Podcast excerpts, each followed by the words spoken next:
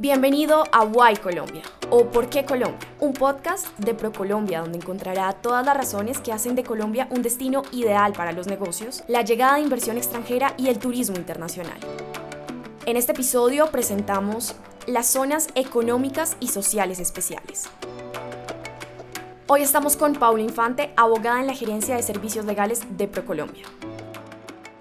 Hace unos días se dio a conocer un régimen especial que busca tener un impacto positivo en la generación de empleo. Para hablar un poco más al respecto, estamos con Paula Infante. Bienvenida Paula, muchas gracias por estar con nosotros. Hola María Paula, muchas gracias. Cuéntanos qué son las zonas económicas y sociales especiales o CESES y cómo se lo podríamos explicar a nuestros empresarios. Bueno, Primero que nada, el 24 de noviembre el presidente firmó el decreto 2112 de 2019, el cual creó el régimen especial de las zonas económicas sociales especiales, como bien lo dijiste. Este decreto busca dinamizar el aparato productivo en territorios que presentan una situación crítica en materia de empleo y generar asimismo oportunidades de inserción laboral en el norte de Santander, La Guajira y Arauca, y en ciudades capitales con más del 14% de desempleo durante los últimos cinco años, como pueden ser Armenia, Quindío, Riohacha y Cúcuta. ¿Cuáles son esos beneficios que los empresarios que nos están escuchando pueden encontrar si se quieren constituir como CESES en esas regiones específicas del país? Aquellas empresas constituidas bajo este régimen obtendrán una tarifa del impuesto sobre la renta aplicable del 0%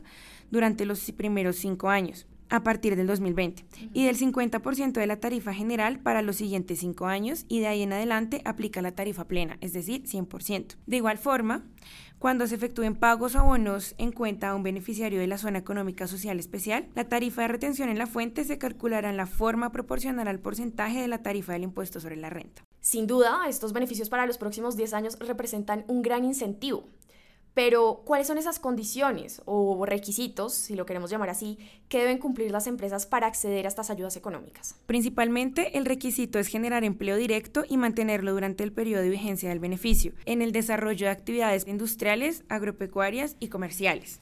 La ventaja de este régimen es que los empresarios no tienen que pedir autorización ni clasificación para estar dentro de una CESE, solamente constituirse en las regiones y al año grabable siguiente deberán remitir los documentos a la DIAN.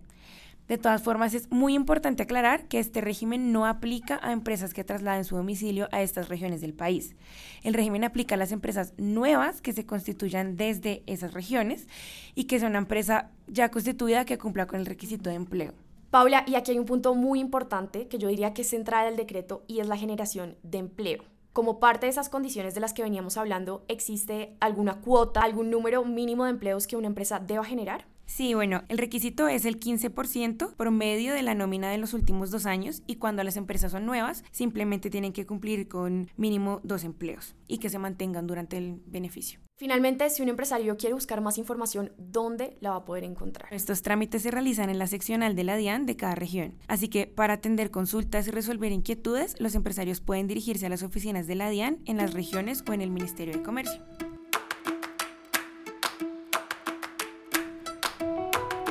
Así llegamos al final de este episodio junto a nuestra invitada Paula Infante, abogada en la Gerencia de Servicios Legales de Procolombia.